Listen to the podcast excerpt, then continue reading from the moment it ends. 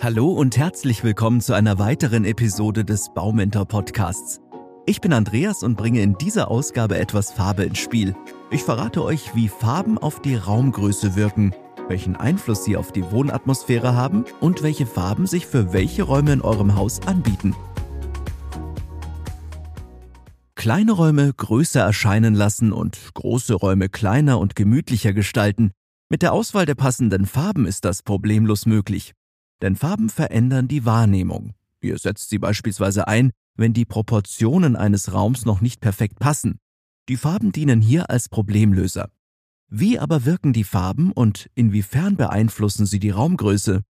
Ein riesiger Raum mit viel freier Fläche kann ungemütlich wirken. Ihr als Bewohner fühlt euch dann schnell auf weiter Flur verloren. Hier kommen warme Farben zum Einsatz, um gegenzusteuern, denn sie lassen den Raum optisch kleiner wirken.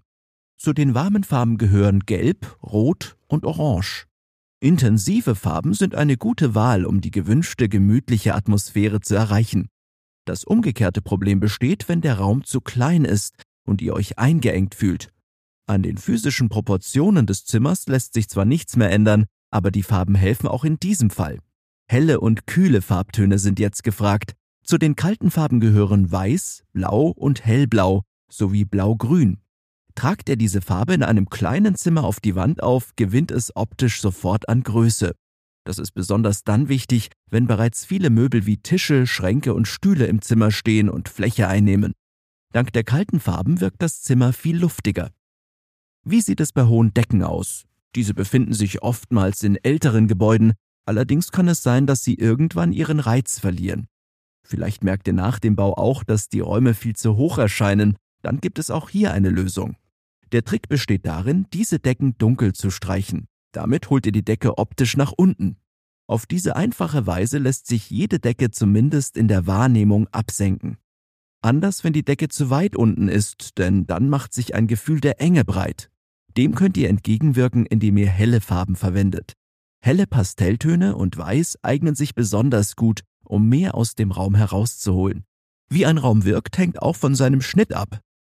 Wirkt der Raum zu lang, solltet ihr die Stirnwand dunkel streichen, damit verkürzt sich das Zimmer in der Wahrnehmung. Ist der Raum zu kurz, geht ihr genau umgekehrt vor. Ihr streicht wiederum mit einer dunklen Farbe, dieses Mal jedoch die Seitenwände. Der Raum wirkt jetzt länger und schmaler und die Proportionen verbessern sich. Halten wir hinsichtlich der Raumgröße also folgendes fest. Wenn ihr den Raum ohnehin streichen müsst, solltet ihr kein Potenzial für Verbesserungen ungenutzt lassen. Überlegt bei der Auswahl der Farben, welche Probleme die Raumproportionen aufweisen und auf welche Weise ihr diese angehen könnt. Dabei hilft es zu wissen, wie Farben wirken. Im nächsten Schritt möchte ich etwas näher auf die gewünschte Wohnatmosphäre eingehen. Wie ihr euch in einem Raum fühlt und in welche Stimmung ihr euch versetzen lasst, hängt entscheidend von der Farbwahl ab. Manche Farben sorgen für Entspannung, andere vermitteln ein Gefühl der Geborgenheit oder versprühen Energie. Wer sich mit der Farbpsychologie auskennt, setzt die Wirkung von Farben in Räumen gezielt ein. Wenn ihr euch in einem Raum vor allem ausruhen möchtet, solltet ihr zu Brauntönen greifen. Dabei spielt es fast keine Rolle, um welche Farbabstufung es sich handelt. Die Farbe Braun ist für uns mit der Erde verbunden. Erdige Brauntöne helfen dabei, eine solide und schützende Atmosphäre zu kreieren. In solchen Räumen fühlen wir uns gut aufgehoben und können leicht entspannen. Braun sorgt aber nicht nur für eine natürliche Entspannung, die Farbe wirkt elegant und vornehm. Mokkatöne sind sinnlich und edel. Schokolade wirkt fast schon nobel. Wer den Eindruck von Wärme und Lebendigkeit verstärken möchte, entscheidet sich für einen höheren Rotanteil im Braun. Und wenn die Erzeugung einer leichten Spannung gefragt ist, empfiehlt sich die Kombination mit Cremetönen. Wer sich die Sonne ins Zimmer holen möchte, darf auf Orange und Gelb nicht verzichten. Orange ist eine besonders kräftige Farbe und erzielt entsprechend einen starken Effekt. Wir fühlen uns sofort in eine mittägliche Strandszene versetzt. Die Sonne steht hoch am Himmel und wärmt uns. In einem hellen Raum mit gelben Wänden kann also keine schlechte Stimmung aufkommen. Orange ist auch eine gute Wahl für jeden Retro-Begeisterten, denn in den 1960er Jahren war die Kombination von Orange und Braun besonders beliebt und in vielen Zimmern zu finden. Wer sich ein Zimmer zum Kuscheln und für mehr Geborgenheit wünscht, sollte auf die Kombination von Rosa, Pink, Lila und Violett setzen. Damit lässt sich am einfachsten eine romantische Atmosphäre erzeugen. Diese Farben wirken auch besonders elegant, wenn sie dunkler ausfallen. Die Kombination mit Pink und Rosa ist nützlich für die Einrichtung von Mädchenzimmern, bei denen mehr Verspieltheit gewünscht ist. Starke Kontraste ziehen uns dagegen an. In Räumen wie dem Badezimmer nutzen wir das gerne aus. Hier kommt die Kombination von Weiß und Schwarz immer wieder zum Einsatz. Dabei sind die beiden Farben selten gleichberechtigte Partner. Vielmehr überwiegt das Weiß, das Schwarz kommt ergänzend hinzu. Schwarzer Steinboden und dazu weiße Marmorwände, beides zusammen hat eine dramatische Wirkung. Diese Farbgebung ist jedoch nicht für jeden Raum geeignet. Besonders stark ist der Effekt in Räumen, in denen wir uns nicht ständig aufhalten. Dank der Kontraste steigt ihr bei der Gestaltung eurer Räume in das klassische Schattenspiel ein und erhaltet viel mehr Möglichkeiten für aufregende Farbgebungen. Die Wahrnehmung eines Raums lässt sich durch Farben präzise steuern. Im Arbeitszimmer möchten wir uns konzentrieren und im Wohnzimmer entspannen. Jeder Raum erfüllt eine andere Funktion und wir stellen unterschiedliche Ansprüche an ihn. Das sollte sich in der Farbgebung widerspiegeln.